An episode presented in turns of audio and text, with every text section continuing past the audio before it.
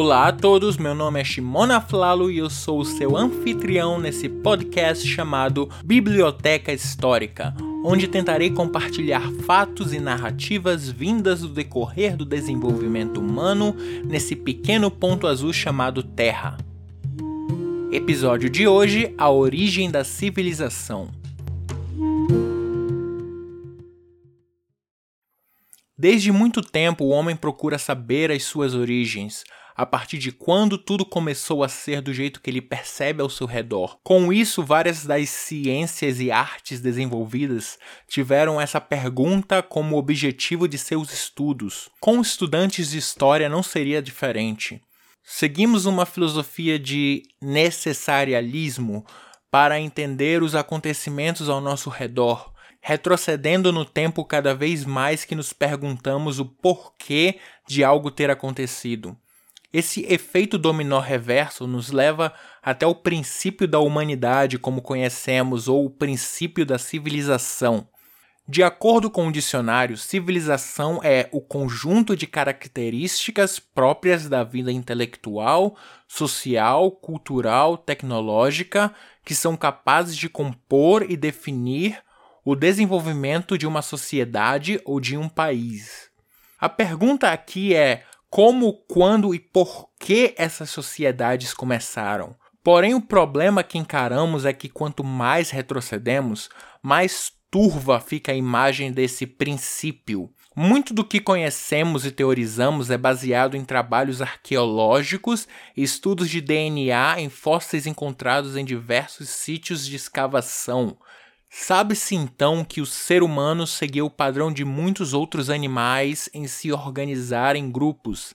Também se sabe que durante a era glacial esses grupos de pessoas eram nômades por causa da inhospicidade de seu tempo. Esses grupos, porém, se diferenciavam dos outros conglomerados de animais pela sua habilidade de manipular o ambiente para melhor favorecer a sua sobrevivência e isso era possível por causa do uso do nosso intelecto e raciocínio.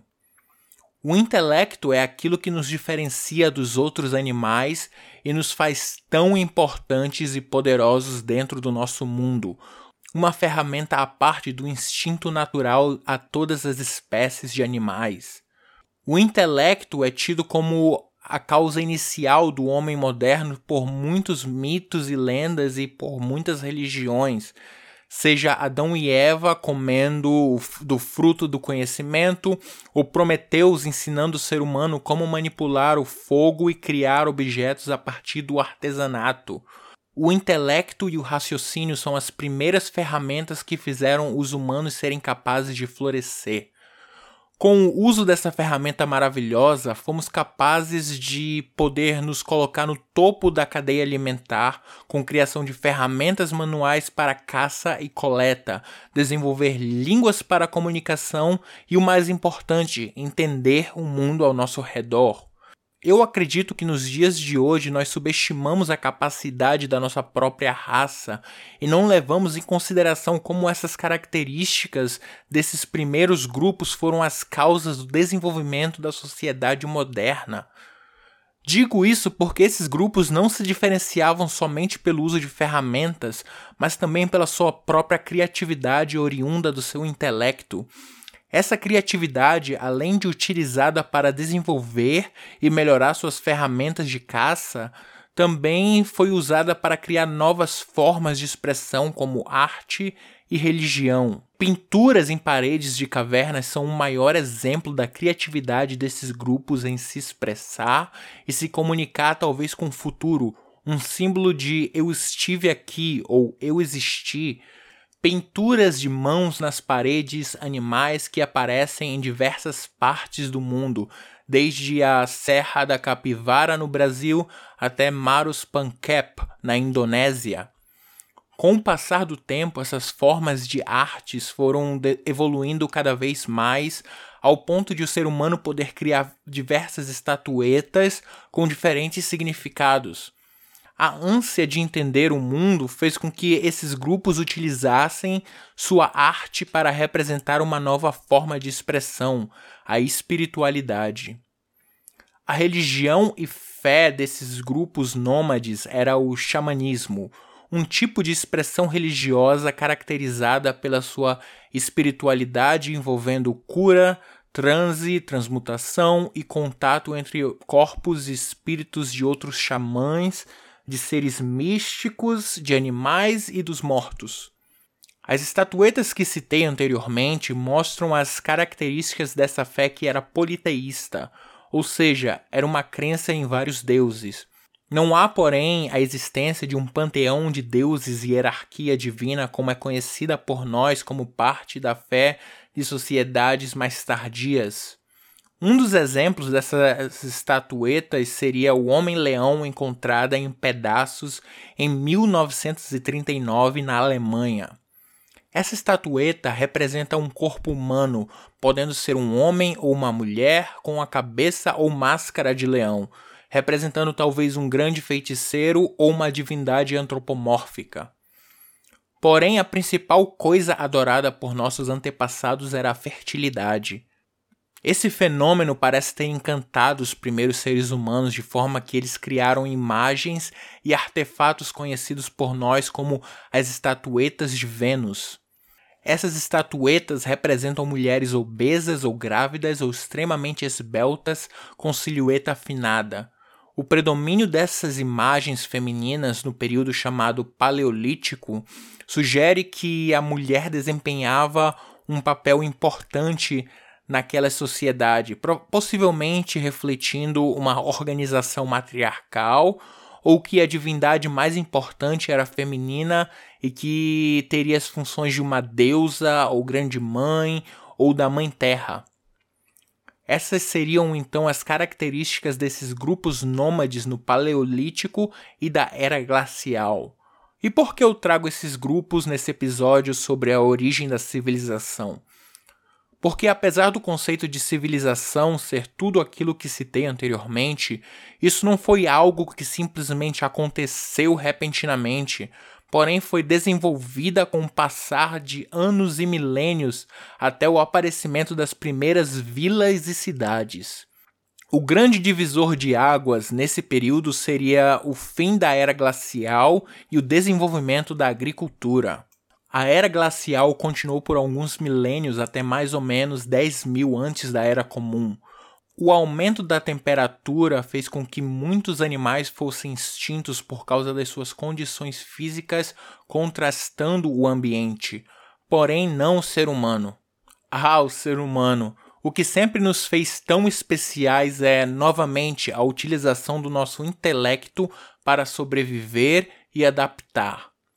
Claro que ajuda o fato que o fim da era glacial não foi algo que aconteceu do dia para a noite, como um episódio apocalíptico de filmes de ação.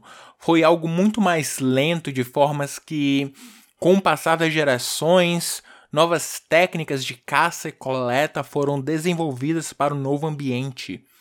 A vida de caça dos seres humanos era completada com a coleta de frutas, cereais, legumes ou qualquer coisa que o lugar em que eles estivessem fornecesse. Pequenos grupos foram forçados a se locomover o tempo todo em busca de alimentos e água. Porém, com o derretimento do gelo, muitas áreas ao redor do mundo forneciam todas essas coisas de forma mais acessível. Apesar de eu querer dizer que agricultura e pecuária seriam uma opção mais confortável e segura para uma sociedade que viu a mudança de clima e ambiente como uma oportunidade de fugir dos perigos das caças e viagens intermináveis, a realidade é que ainda não se tem uma resposta do porquê os humanos mudaram seu estilo de vida.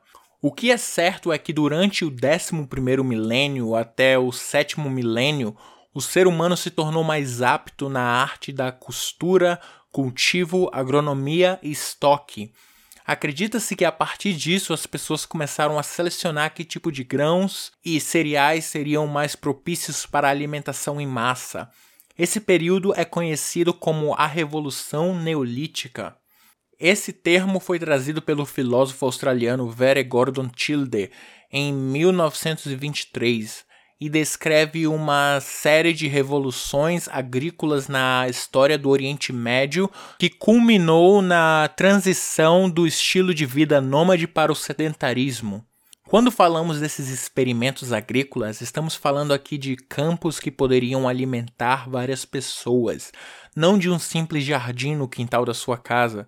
Por isso, o termo revolução é empregado aqui, pelo seu impacto na vida de todos.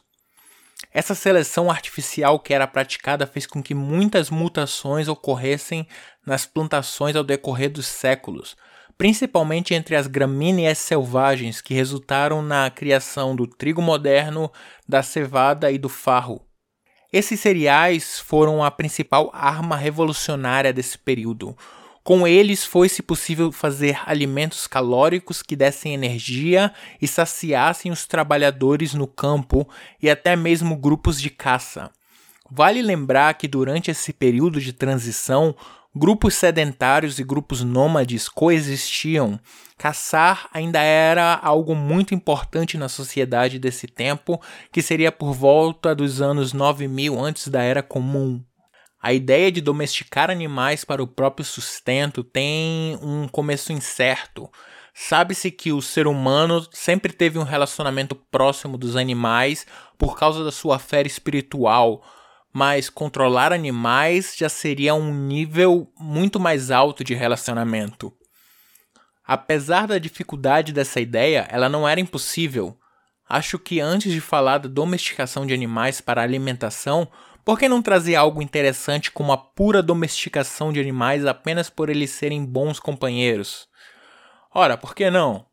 A ideia de ter os famosos filhos de patas é tão velha quanto tudo isso nesse episódio. Os restos cuidadosamente enterrados de um humano e um gato foram encontrados por arqueólogos franceses e esses foram enterrados com conchas, pedras polidas e outros artefatos decorativos em um túmulo de 9.500 anos de idade, localizado na ilha de Chipre. Essa nova descoberta na vila neolítica de Cambos, acho que é assim se pronuncia, é anterior à arte egípcia que retrata gatos em mais de 4 mil anos. Quer isso seja uma prova de um gato de estimação ou um enterro ritualístico, eu vou deixar isso para sua interpretação. A verdade é que, junto com o assentamento de pessoas por conta da agricultura, ficou melhor para as pessoas daquela época não mais se aventurar em caças, mas domesticar alguns animais para o uso de alimentação. Essa seleção de animais para domesticação foi baseada em vários fatores, como o tamanho, o temperamento, a dieta, os padrões de acasalamento e a expectativa de vida dos animais. Alguns dos primeiros animais domésticos foram os cães, lá na Ásia Oriental, cerca de 15 mil anos atrás, as ovelhas, as cabras, as vacas e os porcos. O objetivo aqui era otimizar a produção de alimentos, então vacas, por exemplo, que produziam leite e carne, faziam delas um animal perfeito para a domesticação. Esses animais também ajudaram no desenvolvimento de novas técnicas de agricultura, como o ato de arar a terra usando um boi ou vaca. Ou seja, estamos falando de uma mudança extraordinária na sociedade daquele tempo. Não tinha mais volta, um novo tipo de vida veio para ficar. E onde seriam os melhores locais para o acolhimento dessas formas de trabalho? Ora, seria em nada mais ou nada menos do que no Oriente Próximo e no norte da África, em lugares famosos e conhecidos como a Mesopotâmia e Egito. Mas antes, vamos contar uma pequena história. Imaginemos que você seja um ser humano que está vivendo nas revoluções do décimo milênio antes da Era Comum. Apesar de você já estar mais acostumado do que seus avós com um clima mais quente, você ainda vive como uma parte de uma tribo nômade e não entende toda essa juventude que decide ficar morando em apenas um lugar. Não, você prefere muito mais a adrenalina vinda das caças. Porém, você já se acostumou com as quatro estações, ou uma versão delas que o pós-era glacial lhe proporcionou. Então você e sua tribo sabem onde melhor ir para coletar frutos e grãos dependendo da época do ano. Você e sua tribo então vão para perto de um rio, vamos chamá-lo de Onça.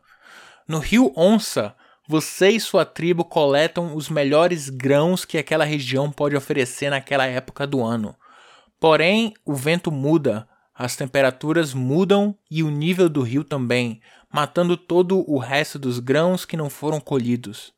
Ainda bem que você e seus amigos estocaram bastante do que colheram durante essa estação.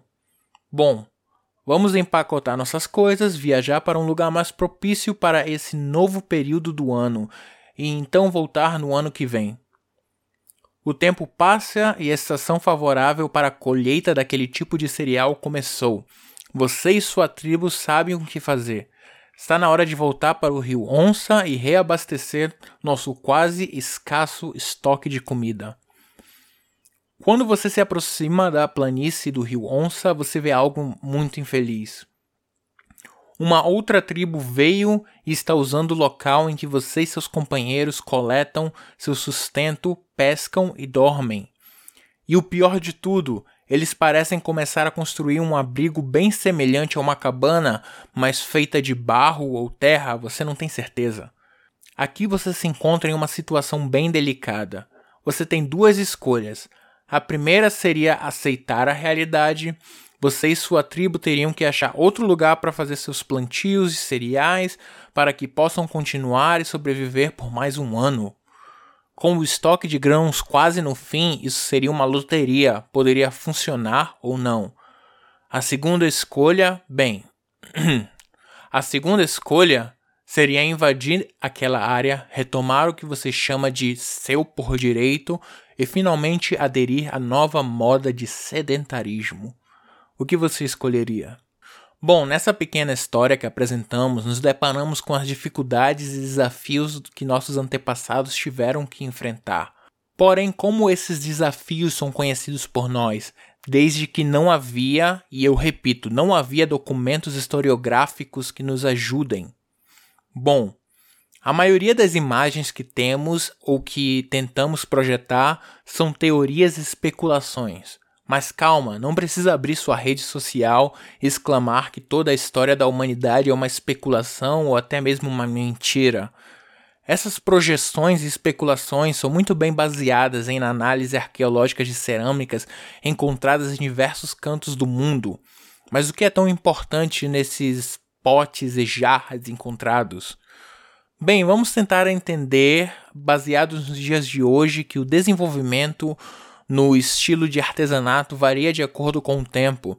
O tipo de artesanato que encontramos na casa da nossa avó não é o tipo de artesanato que encontramos na casa do nosso amigo.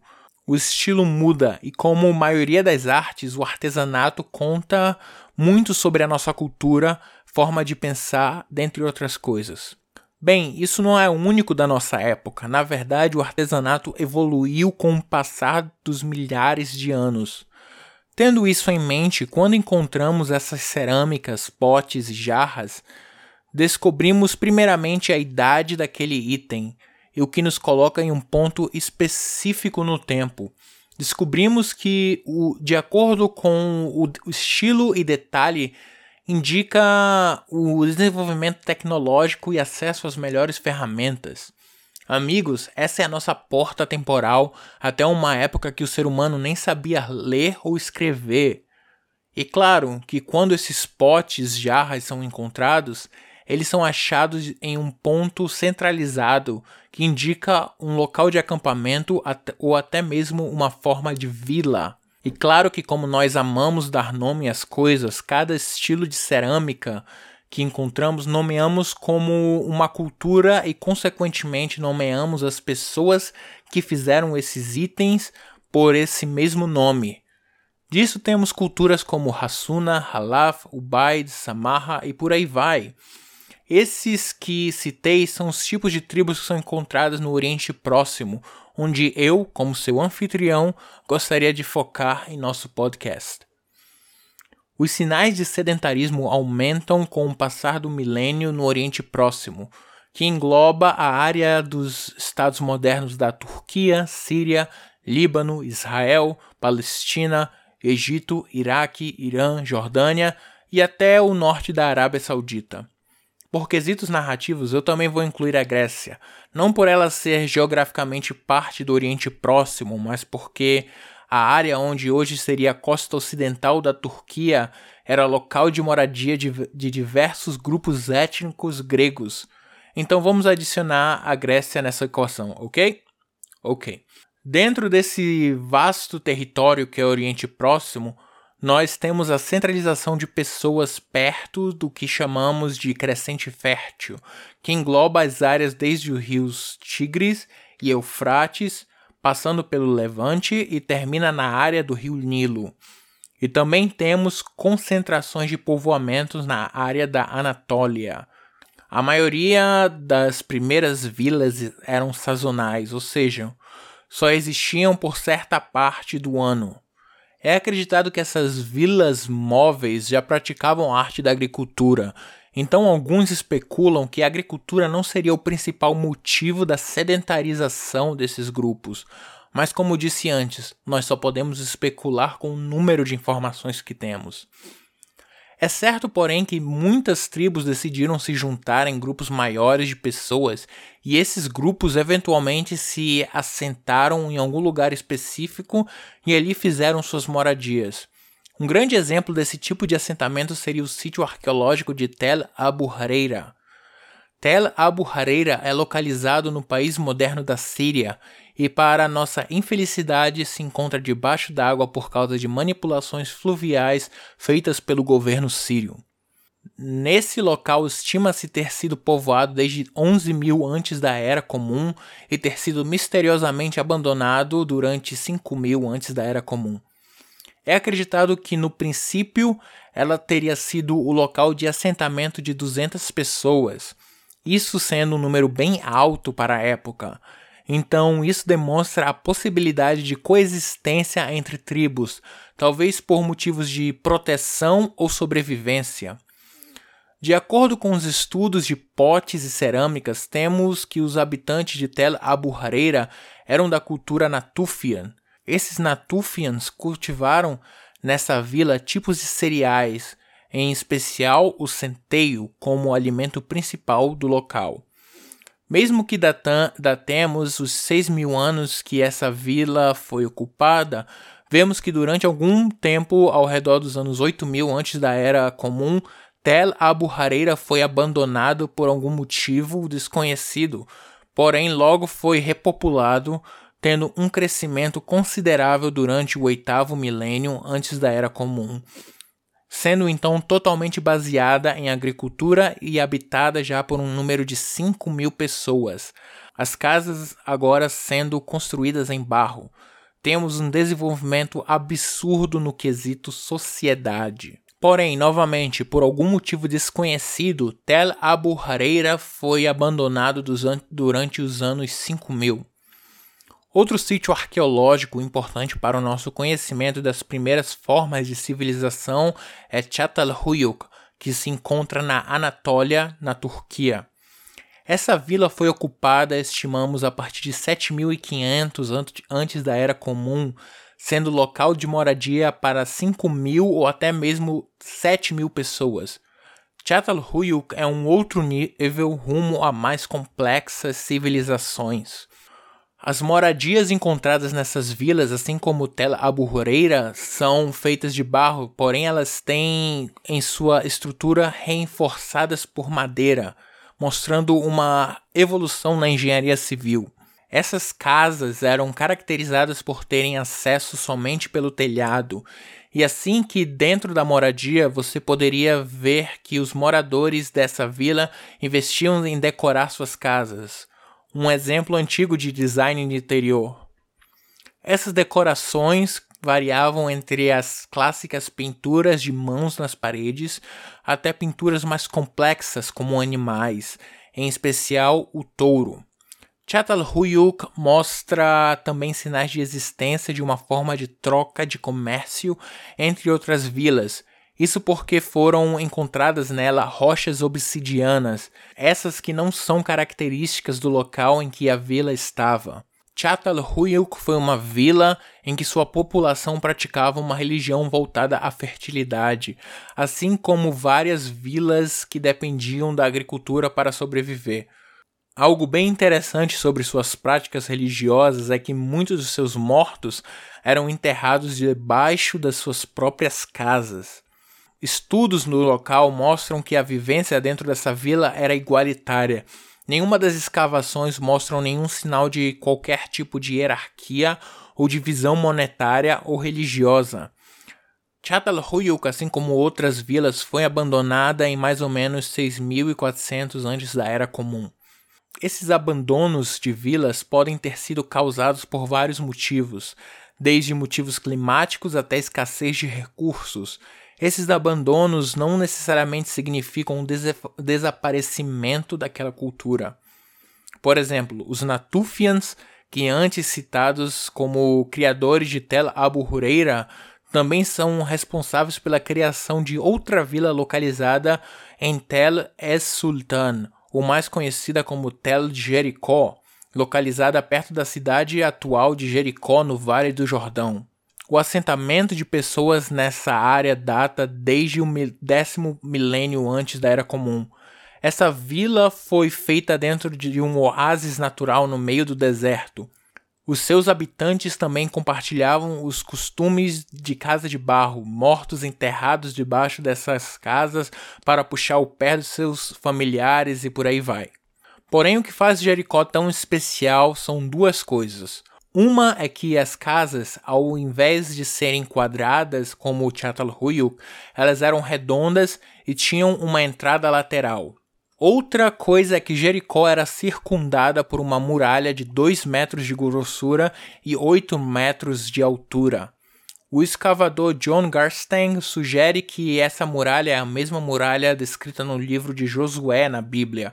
Porém, outros trabalhos, em especial da escavadora Kathleen Kenyon, mostram que essa muralha data desde o período neolítico. Outra característica dessa muralha é a existência de uma torre de 8 metros e meio construídas com pedras despidas, com uma escada interna de 22 degraus e um diâmetro de 9 metros. Muitos debatem sobre o motivo da construção dessa muralha. Alguns dizem que elas foram feitas para impedir invasores, outros dizem que foi para proteger a vila contra enchentes sazonais. Qualquer que seja o motivo, a existência dessa vila murada é algo revolucionário para a época.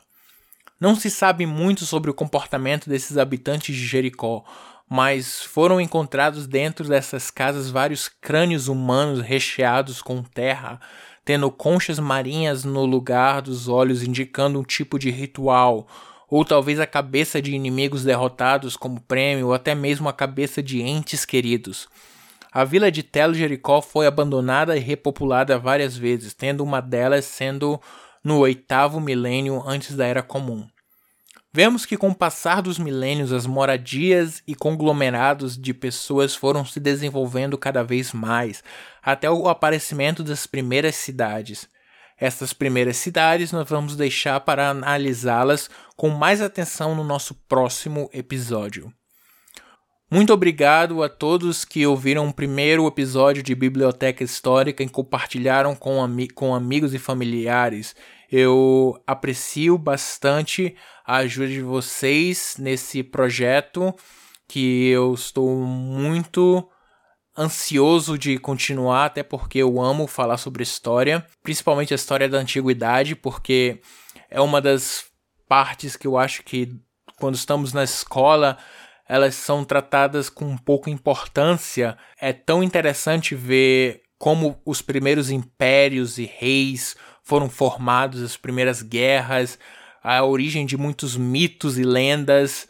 E eu pretendo, com esse podcast, focar bastante nisso. Por isso que essa primeira parte do podcast, vamos chamá-la de temporada 1, ou primeira temporada, vai ser focada mais na era de bronze da antiguidade, que varia mais ou menos do que varia mais ou menos dos anos 3500 antes da era comum até os anos 1000 antes da era comum que é o período em que temos grandes impérios e guerras como os Mitanni, os babilônios, o Império Egípcio, a gente tem também os acadianos, sumérios, que, meu Deus, tanta boa coisa para contar sobre eles que eu uh, fico até tremendo aqui com tanta empolgação que eu tenho. Outra coisa que eu gostaria de falar é que os episódios desse podcast serão bissemanais, ou seja, um episódio a cada duas semanas. Eu decidi usar esse tipo de esquema porque eu quero bastante focar em todos os episódios individualmente para entregar para vocês o melhor tipo, a melhor qualidade de pesquisa e fatos históricos, e também porque eu acredito que dessa forma eu consiga conciliar o, a gravação desse podcast com a minha vida pessoal. Então, o próximo episódio do podcast Biblioteca Histórica sairá em duas semanas a partir de hoje. Então, muito obrigado por ouvir até aqui. Esse foi o Biblioteca Histórica. Nos vemos no próximo episódio.